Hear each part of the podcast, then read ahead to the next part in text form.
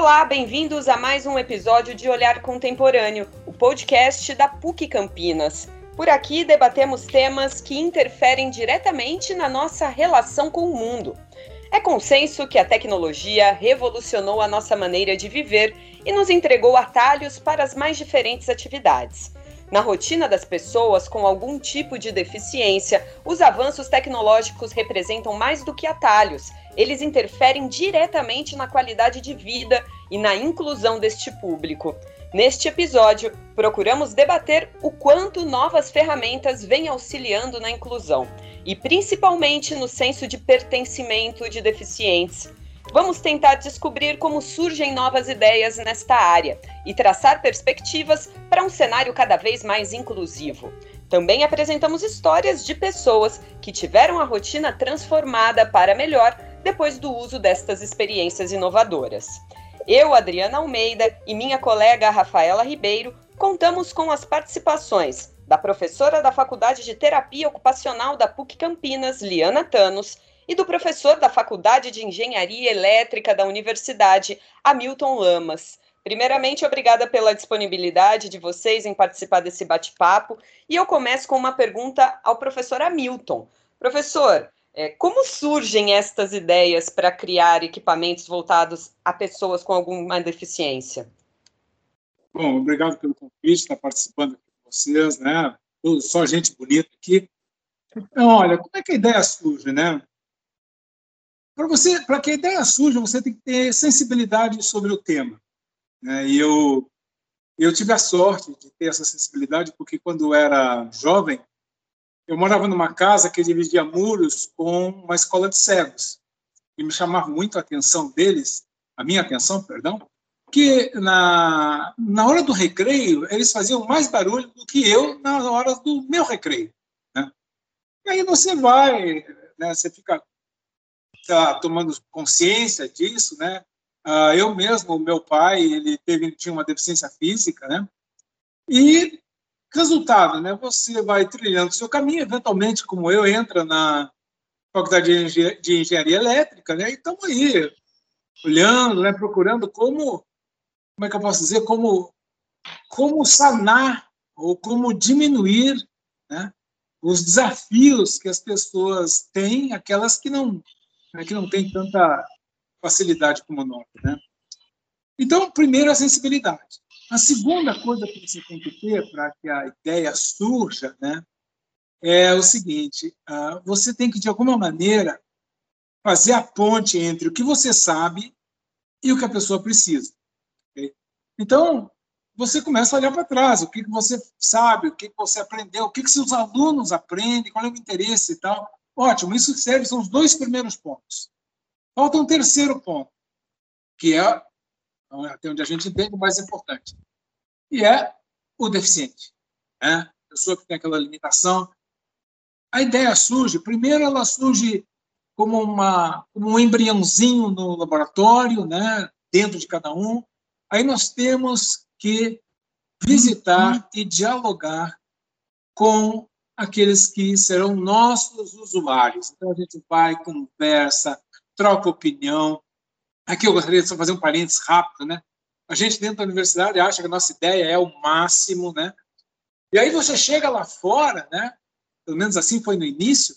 Né? Você chega lá fora você se dá conta que aquela sua ideia não interessa muito. Às vezes, a maioria das vezes até, né? O que interessa é como resolver a necessidade deles. Aí, então, eles expressam a necessidade. A gente começa a, a, a tomar contato com o mundo e apreciar né, os desafios que, do dia a dia que vão aparecendo. E a gente, então, começa a fazer a conexão. E a gente tem sido muito feliz. Eu tenho trabalhado nessa área desde uh, ah, 2008, por aí assim, com TCCs, né, voltados a esse lado. Uh, antes até, eu sou professor extensionista na PUC, antes de entrar na extensão, eu já trabalhava com esse pessoal e foi justamente isso que me fez entrar na extensão. Essa extensão abre uma janela, abre uma porta, escancara né, a possibilidade da gente, a gente eh, sair dos muros da universidade e fazer uma contribuição social. Então, é assim que nasce. Nasce do olhar sensível e você olhando para dentro, né, para aquilo que você faz, e diz, nossa, como que eu posso juntar uma coisa com a outra, né, e todo mundo sair feliz. É assim que ela nasce. Tá? Oi, professores, na opinião de vocês, né, por que é tão importante que os recursos tecnológicos sejam acessíveis às pessoas aí com deficiência? É, quando a gente pensa numa pessoa com deficiência, a gente não imagina tudo o que ela está passando e todas as necessidades que ela tem. Então, na nossa experiência do dia a dia, aquela pessoa tinha uma vida normal, e a partir de uma fatalidade, a partir de uma doença, a partir de um acidente, ela perde a habilidade de fazer e de desenvolver as suas tarefas normais. Tudo que ela fazia durante o dia, que era levantar, ir ao banheiro, comer, fazer sua higiene, fica prejudicado. Então, quando a gente pensa nisso, a gente tem que ter uma grande sensibilidade para se colocar um pouco no lugar da pessoa, e pensar o que ela está precisando naquele momento. É, então, quando a gente pensa no, nessa necessidade, essa necessidade pode ter um custo muito alto, ou essa necessidade pode ser é, uma pequena, um pequeno engrossamento de um cabo, um pequeno alongamento de um cabo de alguma coisa que facilite o desempenho daquela tarefa dela. Então, acho que quando a gente trabalha com isso e pensa, hoje nós temos uma população é, muito grande portadora de deficiência, e nesse sentido, essas pessoas estão no mundo e estão querendo ser inseridas nesse mundo.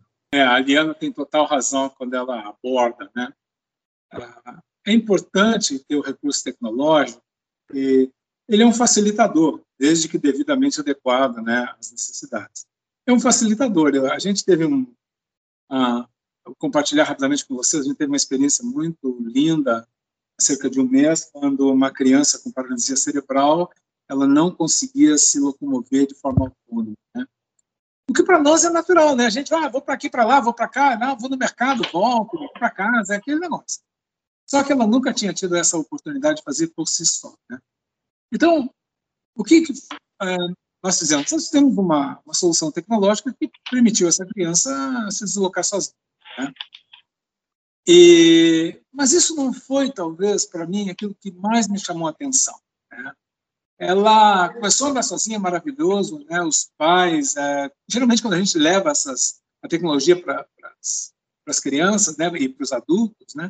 É um momento muito emocionante, a choradeira, é pai chorando, é pesquisador chorando, é né, terapeuta chorando, é aquela história toda.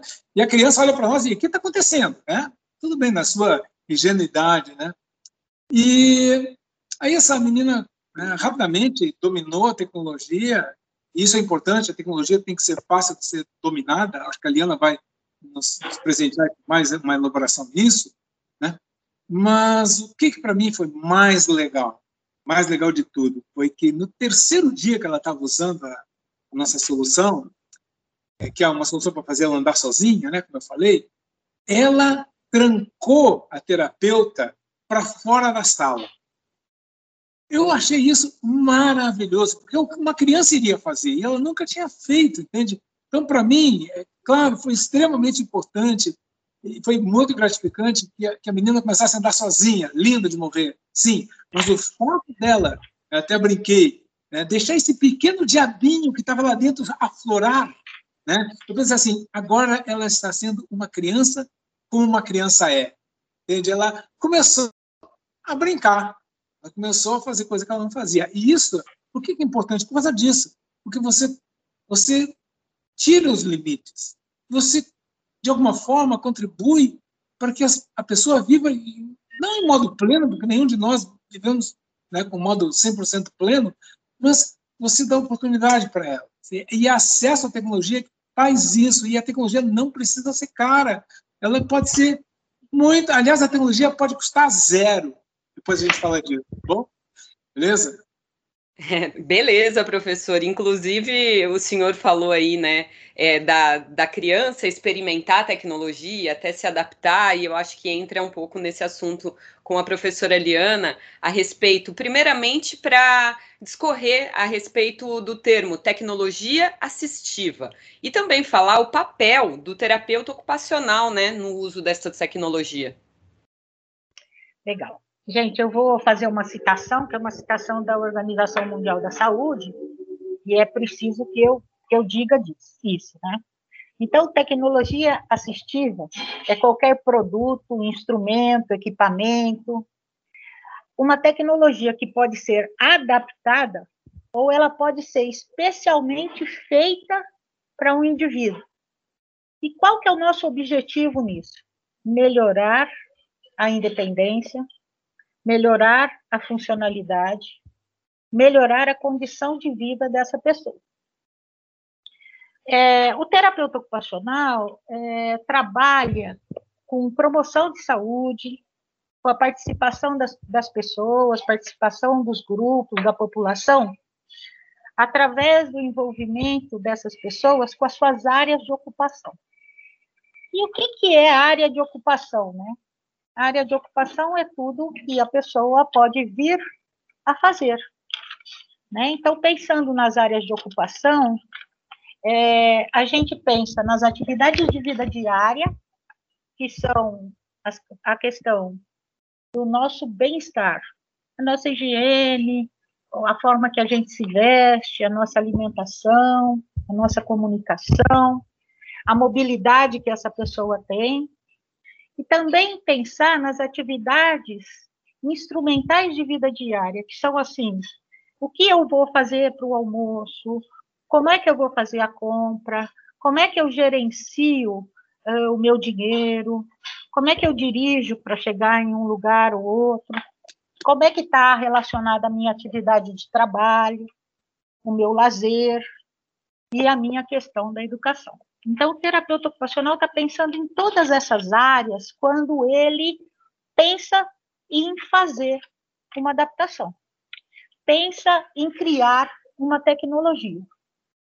Conforme o professor Hamilton disse, essa tecnologia não precisa ser cara. Ela precisa ser útil àquela pessoa. Então, não adianta eu propor uma cadeira de rodas elétrica para uma pessoa que mora num sobrado. Se ela morar num sobrado, ela não vai ter condição de usar essa tecnologia. A Liana tem toda a razão. Olha, como que, como que nós da engenharia podemos chegar né, e ter essa sensibilidade toda que as TOs são treinadas para ter? Né? O máximo que a gente consegue ter é, é, aquela visão da necessidade. Né? Então, por isso que é importante ter uma equipe multidisciplinar. Quando nós vamos conversar com o pessoal que, que, que cuida né, dos, até os, os meus projetos, por exemplo, o, o, o público-alvo primário são os terapeutas, são aqueles que prestam apoio essa, é, ao deficiente. Né? E é claro, o deficiente recebe toda aquela, é, tudo aquilo que a gente produz. Mas, olha, se não fosse a TO, se não fosse a físico, se não fosse o assistente social, se, se não fosse as mais diversas profissões, nós da engenharia nunca conseguiríamos fazer qualquer coisa para um deficiente que tivesse um certo sucesso. Entende? É, precisa da contribuição de todo mundo. Sozinho a gente não resolve. A gente pode ter, como eu falei, ideias maravilhosas, né? e aí a gente descobre que aquela ideia tão maravilhosa, tão legal, simplesmente não funciona. Então, isso é, isso é importante. Né? Saber trabalhar junto, entende? entender, e abrir mão, muitas vezes você é obrigado a abrir mão da, da sua ideia para fazer uma outra. Entende? Porque aquela sua ideia, tudo bem, é muito avançada, ou é muito cara, por exemplo, né? ou precisa de um treinamento muito longo. Tem, tem que ser coisa bem, né, bem para ajudar o dia a dia. Esse aqui é importante. Sozinho, a gente não dá conta de fazer nada. Eu conheço aquele meu paciente, eu conheço a limitação dele, mas eu não conheço a engenharia elétrica. Eu não conheço o design de produto. Talvez eu não conheça a questão de eliminação de barreiras arquitetônicas. Né? Então, quando a gente pensa fundamentalmente junto, nós criaremos produtos mais eficientes para garantir a independência dessas pessoas e para garantir, além da independência, que eu acho que é muito importante, é a inclusão dessas pessoas no nosso meio. Cada vez mais a gente está pensando em autonomia, em qualidade de vida e no processo de inclusão delas dentro dos nossos programas. A universidade tem um programa importante de inclusão e inclui muitos tipos de é, dificuldades funcionais, né? E aí a, é extremamente importante que a gente trabalhe com essa equipe. Essa equipe nos vai dar condições de criar melhores produtos e de pensar efetivamente na necessidade do paciente. Quando o professor diz que algumas vezes a gente tem que abortar a nossa ideia, que aquela ideia podia ser maravilhosa no nosso pensamento, mas no uso do cliente, isso pode trazer algumas dificuldades. Para a gente entender na prática e a transformação da rotina pela tecnologia, é, nós conversamos com algumas pessoas que utilizam ferramentas tecnológicas, né? Algumas pessoas com deficiências, né? Que utilizam é, ferramentas tecnológicas. Então, vamos acompanhar aí a matéria. Casal de cegos, Edileuza de Vasconcelos e Geraldo Stanislaus, levam uma vida independente apesar da deficiência. A evolução dos aplicativos nos celulares nas duas últimas décadas facilitou a rotina deles. Nós tivemos alguns aplicativos iniciais ali, como o TapTapSee, que era um aplicativo que você tirava foto, né, tipo de uma roupa, ele falava a cor da roupa, se era xadrez, se era preto, se era branco.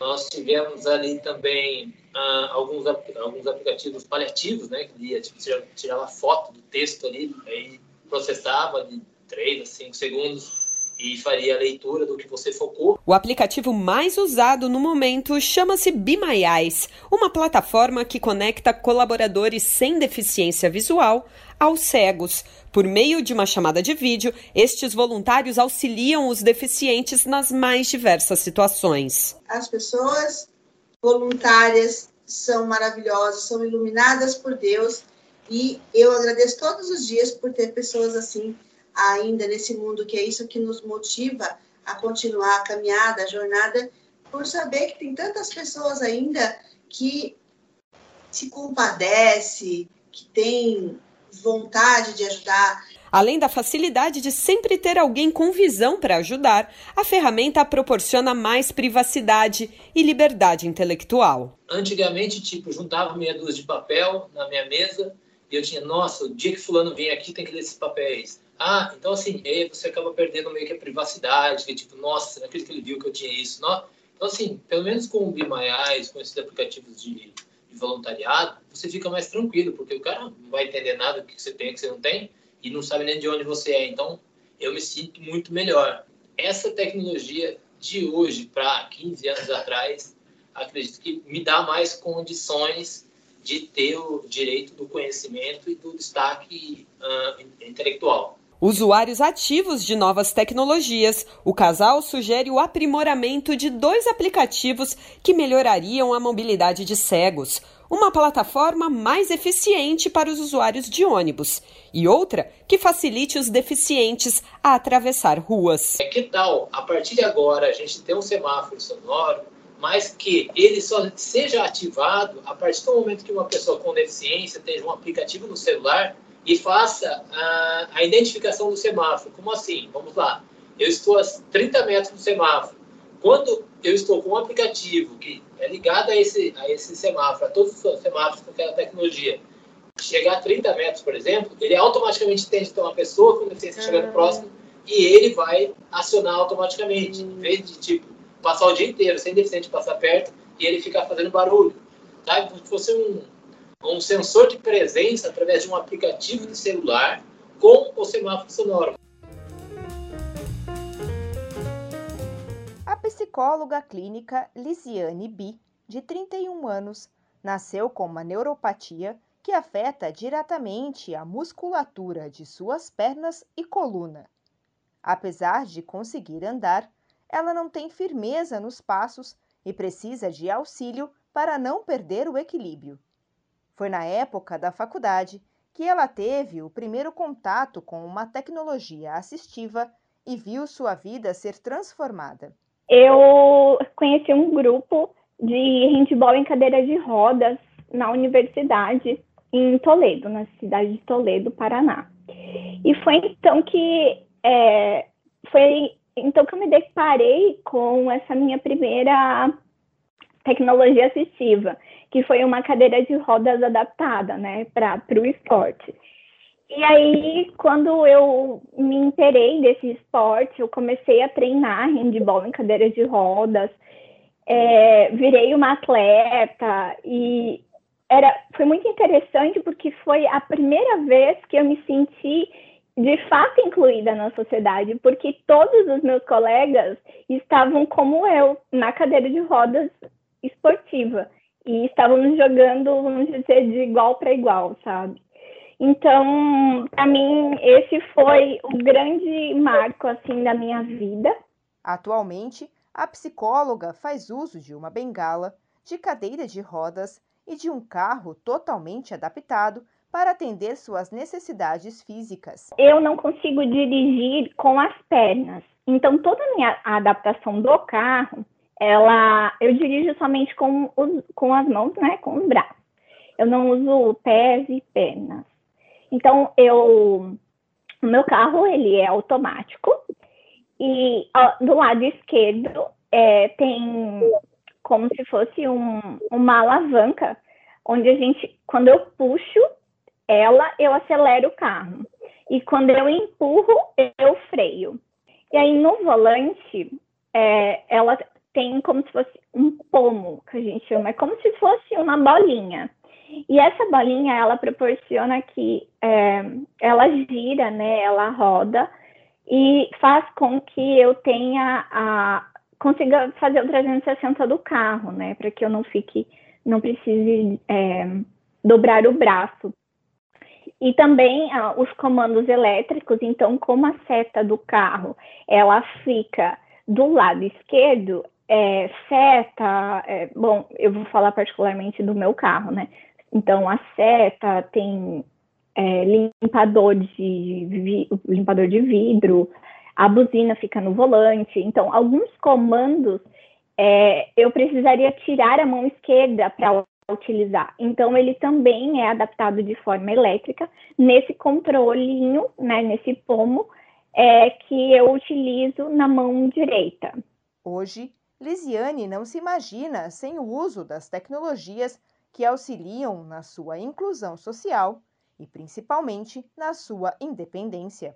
Os benefícios são inúmeros, ele simplesmente é, me proporciona é, fazer o que todo mundo faz, né? E eu acho que isso é se sentir incluída. Eu vivi muitos anos, né? Dependendo da minha família, dependendo do meu marido, depois que eu casei. E, e quando é, todas as tecnologias chegaram, né, ao meu alcance, é assim, é, é, eu não tenho palavras assim de verdade para dizer o quanto isso mudou a minha vida, assim, o quanto eu me senti livre, sabe? é, é muito, muito importante. É, nossa, é, é, de fato assim, é até emocionante quando eu me recordo da primeira vez que eu andei com o meu carro.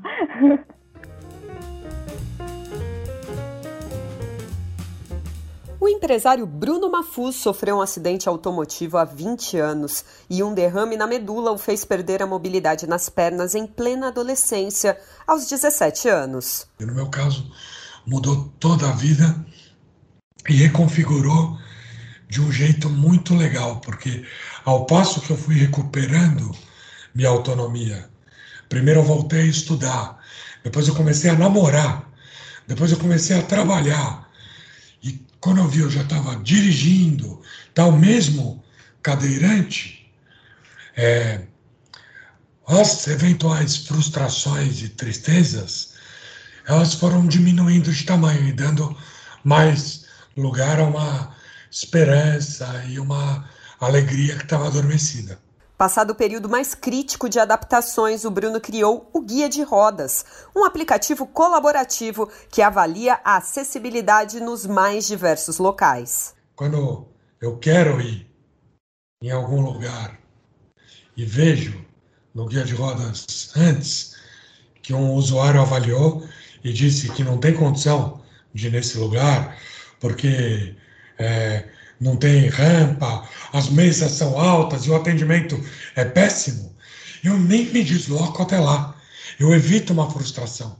A gente faz um trabalho muito grande para aproximar a dificuldade de locomoção de todas as pessoas, com e sem deficiência.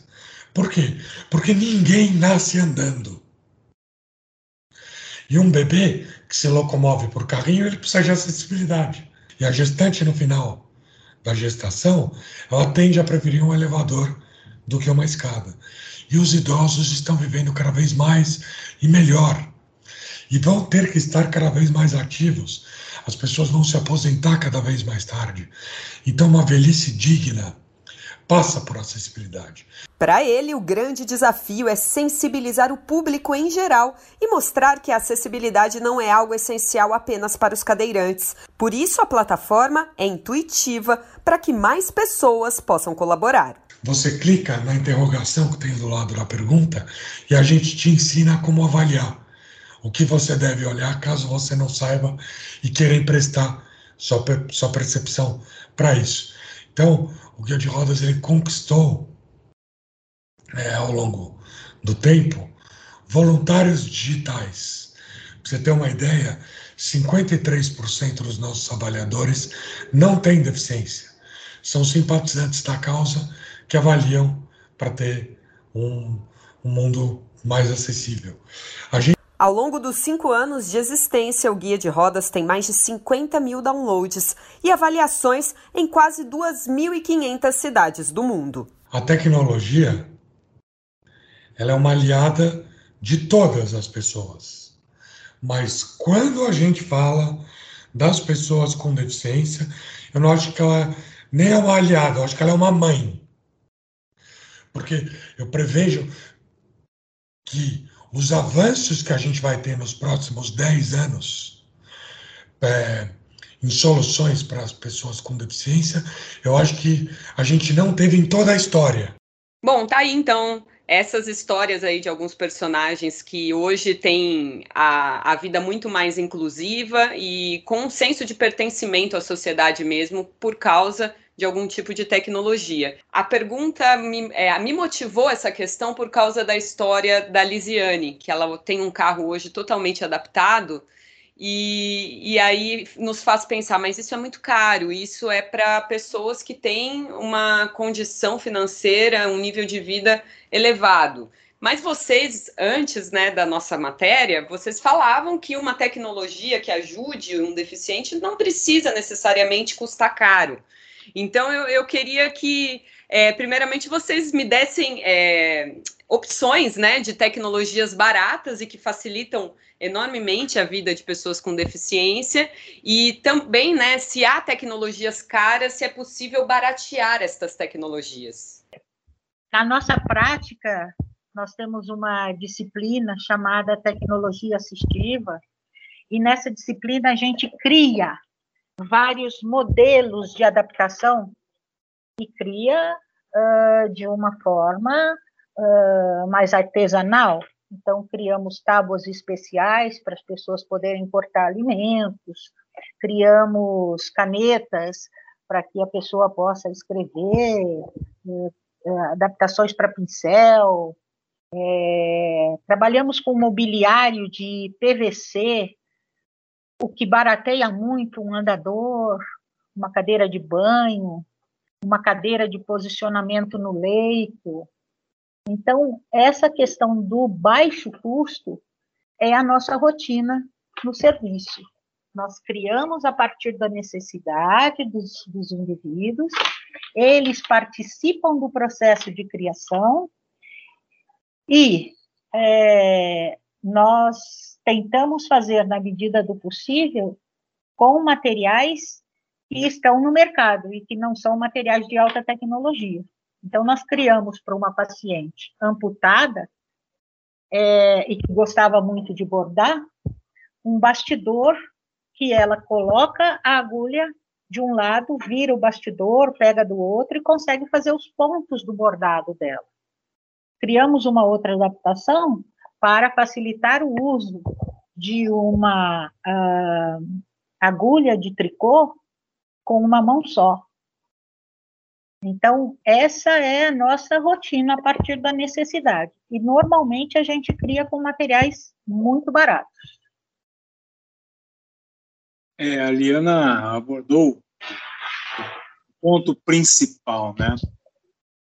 Engenharia elétrica tem a tendência a ser coisas aparentemente complicadas ou então aparentemente caras. Não necessariamente são. Né? Ah, Agora a Helena falou né, do que o pessoal faz com, lá no TO, e uma coisa que me chamou a atenção e que me estimulou muito a entrar nessa na extensão e nesse caminho, né, já dentro da universidade, foi quando a minha filha, que ela deu aula, chegou em casa com um adaptador, um adaptador para escovar dente, né? Eu achei, porra, mas olha que legal, isso aí não custa nem cinco reais, então ele resolve o problema. Né? Eu pensei, isso, é isso que tem que ser feito. Bom, e aí ela é sempre caro? Não, não é. Vou trazer um exemplo para vocês. Tem uma instituição que cuida de pessoas aqui, de crianças aqui, que comprou um carrinho para fazer treinamento com crianças e esse carrinho maravilhoso, lindo de morrer, dois mil dólares, negócio caro para caramba, e não não conseguiam usar porque ele não tinha sido adaptado para as crianças que eles usavam, que, ele, que eles atendiam. Então, precisava se fazer uma solução que permitisse qualquer criança que movimentando qualquer parte do corpo, né, fizesse com que o carrinho fosse para frente. Até quando a pessoa falou para a gente, olha, né, a, a, proprietária falou para a gente, não, a gente só quer que vocês façam o carrinho para frente. Eu achei aquilo tão ruim. Disse, não, vamos fazer curva, vamos fazer um monte de coisa. Não, não, não, para frente já está bom, porque para o, essas pessoas isso é um, uma superação imensa. Disse, Bom, tá bom, então né, voltamos lá para a PUC, né, desmanchamos o carrinho, tentamos arrumar, mexer e tal.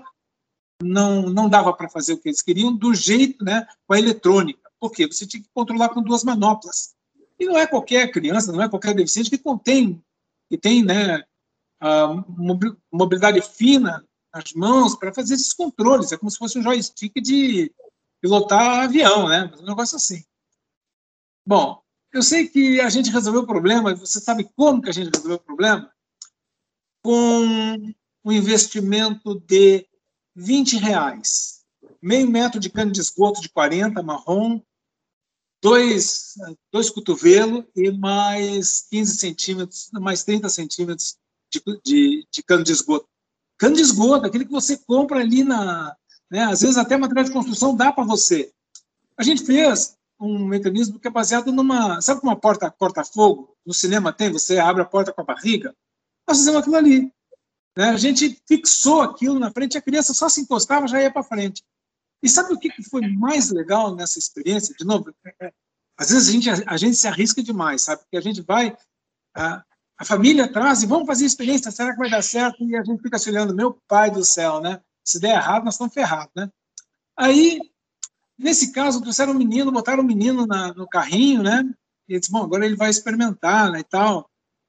Ó, pessoal, você sabe, sabe qual é a reação do macho alfa quando ele vence alguma coisa? É que nem o macaco quando ele vence, né? O gorila quando vence, um gorila que quer tomar conta do harém dele, né? Ele bate, bate, bate no, no, no desafiante, né? Um deles só vai sobreviver. Bate pra caramba, né? E aí, quando ele vence, o que, que ele faz? Ele levanta os dois braços em sinal de vitória, como faz o pessoal que luta livre, boxe, esses negócios, né? Ou quando os caras fazem voo e assim. Típico, isso é comportamento de macho alfa. Você acredita que esse moleque, ele saiu andando com o carrinho, é claro, saiu andando com o carrinho e fiquei olhando para o pai dele, né? E o pai dele já, né, com os olhos inchados. Aí o moleque me vai até o fim, depois que ele andou tudo, ele me faz o gesto do macho alfa sabe? E eu, eu achei isso extremamente significativo, sabe? É, é, é, deixando aflorar né, dentro da criança aquilo que ela é, Tivemos outras experiências com conta-gotas para cegos, que uma menina virou para a gente assim, ó, oh, professor, eu estou muito contente. Eu pensei assim, pô, que legal, né? Ah, eu estou muito contente porque agora eu não fico mais preocupada com a minha mãe morrer. Eu pensei, nossa, meu Deus do céu, o que, que a gente está fazendo, né? Aí ela disse, porque a gente fez um conta-gota que o cego, né, que, que o aparelhinho contava as gotas para o deficiente, né, por, baixa visão, seja. E ela dizia, agora eu tomo muito remédio, que é com conta-gota, e agora minha mãe, se eu perder minha mãe, agora eu posso tomar sozinha, né? Ó, gente, isso tudo é baratinho, extremamente. Custa caro algumas coisas, tem, tem exoesqueletos que são caríssimos, né? A gente já trabalhou com soluções que custam centenas de reais até soluções que custam zero reais. Né? Acionadores, acho que a Liana conhece muito bem, acionadores para essas crianças, né, que tem, não, não, não, é um botãozinho, a criança não tem movimento fino para acertar o botãozinho, tem que ser um botãozão, né? E aí você vai comprar um acionador desse, ele custa 140, 180 reais no mercado, né? E a gente conheceu um pai que fez um acionador com uma caixinha de leite longa-vida. e, e, um pedaço de fio, é um acionador que o filho dele faz um bonequinho cantar, entende? Com caras, com, com uma latinha de leite longa-vida, sabe aquela parte metálica? Fez um interruptor com uma latinha de leite longa-vida. Quanto que isso custa? Nada. E o problema que ele resolve, o moleque agora pode usar o brinquedo, entende? Então, olha, não precisa custar caro. O importante é que o retorno humano seja sempre significativo. Eu acho que esse, esse é o que interessa. Tá? A gente tem que disponibilizar essas soluções, tem um trabalho de disponibilizar essas soluções para quem quiser. Tudo que a gente faz é entregue para as instituições parceiras, com manuais, com tudo que tem que ser para construir, um kit para construir. Esse pessoal recebe tudo isso, para que eles possam reproduzir e que eles possam entregar para as outras instituições de mesma natureza. Ok? Eu queria agora também ouvir da professora Liana, né, pela sua experiência em pacientes que se beneficiam dessas tecnologias, né? É possível anotar os avanços, não apenas no sentido da inclusão, mas das pessoas realmente se sentirem como cidadãos que pertencem a uma sociedade, como qualquer outra pessoa, professora. Como que você vê essas histórias, essas superações? É, essas superações só dão a gente mais energia para continuar trabalhando, né? É, poucas pessoas na universidade sabem que a faculdade de terapia ocupacional é, cria é, aparelhos para melhorar o posicionamento das mãos, melhorar, é, resolver deformidades dessas mãos, e a gente modela esses aparelhos em plástico, né, em termoplástico de baixa temperatura, é, e nas aulas a gente acaba trabalhando com material importado, mas trabalhando também com materiais é, que estão à nossa disposição e que custam talvez um quarto do preço, um oitavo do preço do material importado. É, então, criar esses projetos e ver o indivíduo é, voltando a fazer as suas atividades de rotina, nos deixa muito é, completos enquanto os profissionais que estão propondo isso. É, queria contar também uma questão de um paciente, quando o, o professor fala da Tati levando para casa uma adaptação com uma escova de dente, nós tínhamos um paciente tetraplégico ele não tinha movimentos em membro superior, tinha poucos movimentos, e nós criamos um aparelho para posicionar o punho. É, e após posicionar o punho, nós introduzimos escova de dente. Uh, e a primeira vez que esse paciente escova os dentes sozinho, ele diz assim para nós: não tem ninguém colocando a mão dentro da minha boca. Ter uma pessoa escovando o nosso próprio dente é uma sensação muito ruim. Depois de fazer essa adaptação, nós também criamos para esse paciente uma adaptação de uma colher para que ele pudesse comer. E ele nos dizia assim: escolher o que eu quero pôr na boca, a quantidade do que eu quero colocar na boca, é muito satisfatório, porque as pessoas comem no ritmo delas e não no nosso ritmo. Então, às vezes, as pequenas coisas é, fazem com que essa pessoa volte a ter uma condição de vida e uma condição de respeito às atividades delas e ao processo delas, que é muito importante do empoderamento das suas tarefas, do empoderamento das suas uh, atividades mais básicas de autocuidado. É uma pergunta de cunho bem pessoal, porque é, é óbvio que todo profissional se sente realizado com aquilo que faz, né? O engenheiro gosta é, dos números e das invenções, é, o médico gosta de salvar os pacientes, enfim, é, o jornalista gosta de contar histórias. Mas é, eu imagino que para vocês existe uma gratificação extra, né? O professor Hamilton, ao longo da gravação, falou dos olhos inchados de um pai, agora a professora Eliana falando sobre a sensação desse paciente que não conseguiu escovar os dentes. É, eu queria que vocês tentassem resumir em poucas palavras como é que fica é, a gratificação de vocês, o sentimento de vocês em ajudar tanto, em aumentar tanto a qualidade de vida de, dessas pessoas? o processo de criar, ele não é um processo fácil, porque depende do que aquele indivíduo quer naquele momento, né? Então, essa criação nunca é fora do atendimento dele para nós. É importante que ele participe, é importante que ele nos ajude no posicionamento mais adequado. E a satisfação dele executar a tarefa sozinha é a nossa satisfação uh, de ter promovido a independência? A minha resposta vai muito próxima ou é muito polarizada com aquilo que eu entendo minha razão de existência. Tá? Ah, eu acho que a gente vive para superar as dificuldades, um ajuda uns dos outros. Ou, colocar de uma forma mais simples, né? a gente vive para aprender a amar, é isso. E essa interação que a Liana fala, né, essa troca, essa simbiose, isso aí, é, é ali que está a satisfação da gente. Né? Ver a pessoa fazer as coisas sozinha e você perceber que, de alguma forma, né, ainda que mal, ainda que pouco, ainda que quase insignificante, você conseguiu fazer com que ela aquela pessoa superasse sua limitação. Né? E eu entendo que fazer isso, né, fazer essa superação, propiciar essa, essa possibilidade de, de superação, faz parte do processo de aprender a amar, faz parte do processo de trocar, de conhecer, de aprender, de sermos melhores. A grande satisfação é essa. Não existe outro, entende? É.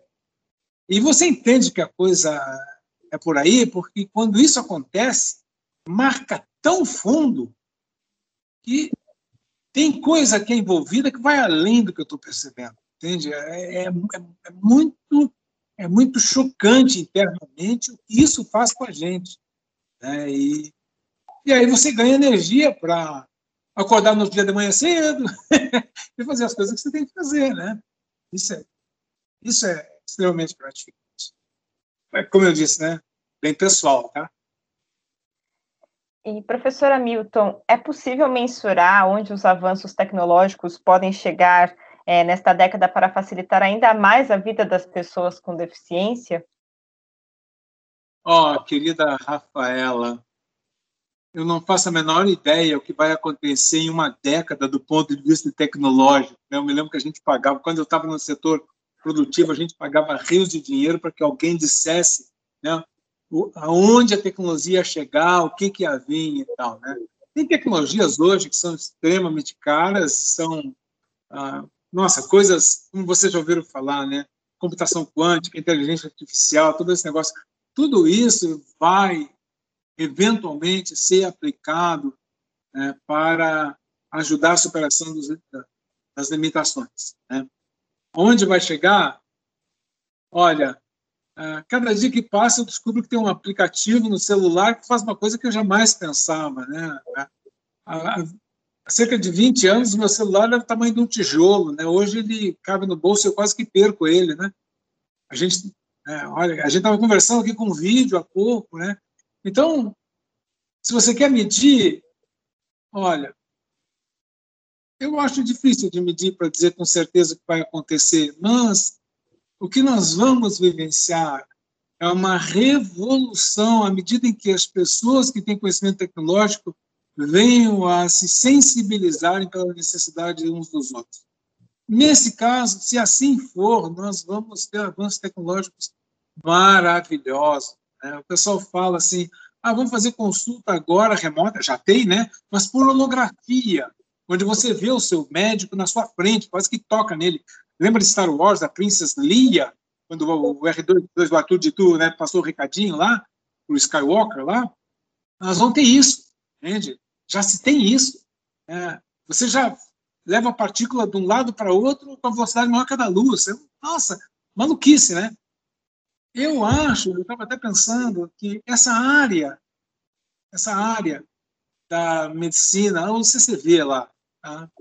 todo aquele campus, pode se beneficiar tremendamente da contribuição do pessoal técnico para superar as pequenas, né, as pequenas entre aspas, né?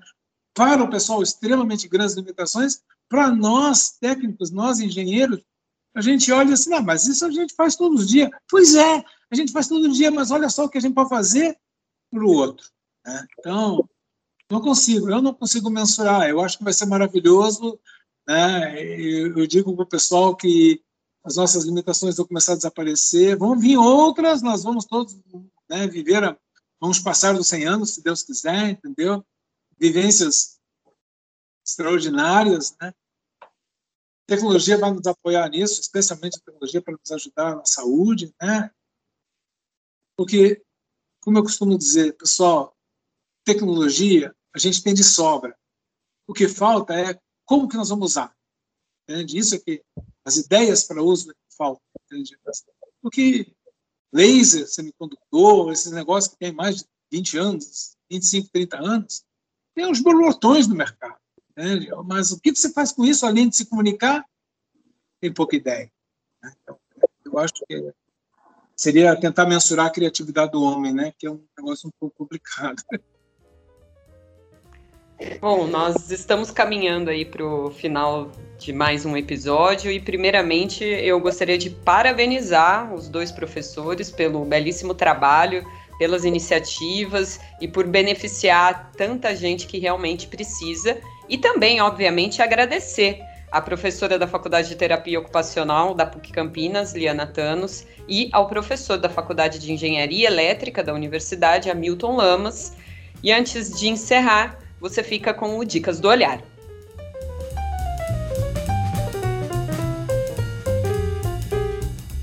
Eu queria propor duas, duas questões, né, duas dicas, é, só preciso encontrá-las aqui. Então, uma das dicas é, que quem pensa em tecnologia assistiva poderia dar uma olhada é o livro branco de tecnologia assistiva no Brasil.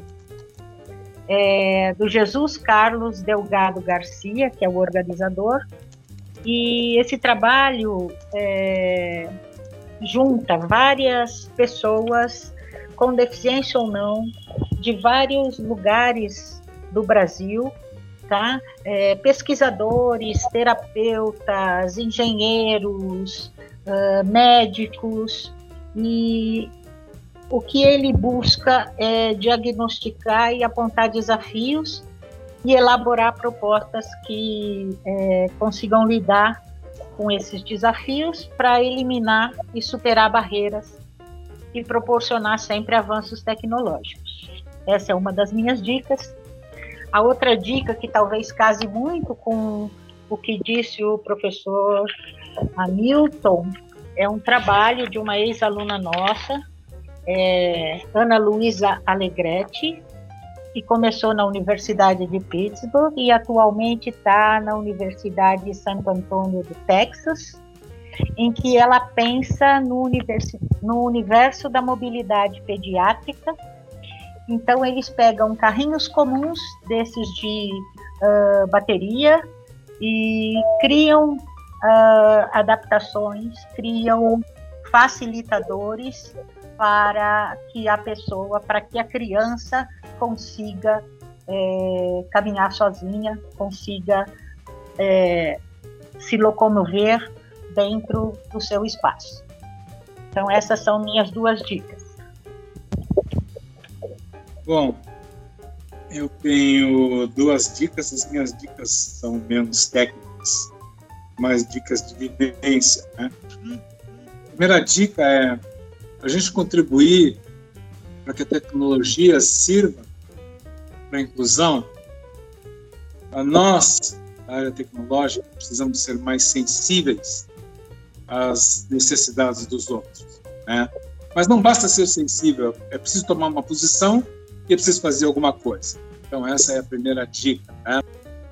A segunda dica, caras, é um aprendizado que eu tive, é uma dica, é uma dica talvez um pouco forte, mas eu aprendi uma coisa nesse tempo todo, né? Muita gente sente pena do deficiente, acha o deficiente um coitadinho. É muito comum essa percepção. E eu tinha essa percepção. Bastante tempo eu tinha eu vi o deficiente, eu tinha vontade de chorar, entendeu? E, e me questionava por quê. E eu, eu, esse, esse trabalho todo me ensinou uma coisa: eu não tenho que sentir pena do deficiente. O deficiente é exatamente como eu, com uma diferença. Ele tem uma deficiência, mas ele é igual a mim. Ele é tão sacana quanto eu. Ah, ele ele é tão forte e às vezes muito mais forte do que eu. Então, o, qual, é a minha, qual é a minha dica, né? Veja, é uma pessoa igual a você que está lá. Ela tem uma dificuldade que é óbvia para você, porque não tem, você não tem. Então ela é óbvia para você, chama a atenção. Né?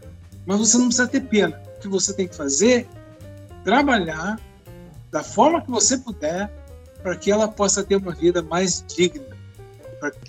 É, eu gostaria de propor um desafio, se isso for possível aqui, Rafaela, Adriana e professora Milton. Claro. Dentro dessa universidade a gente tem grandes potenciais. Vamos fazer uma mistura disso, porque nós temos uma visão, vocês têm outra, e a junção disso tudo pode melhorar a vida das pessoas.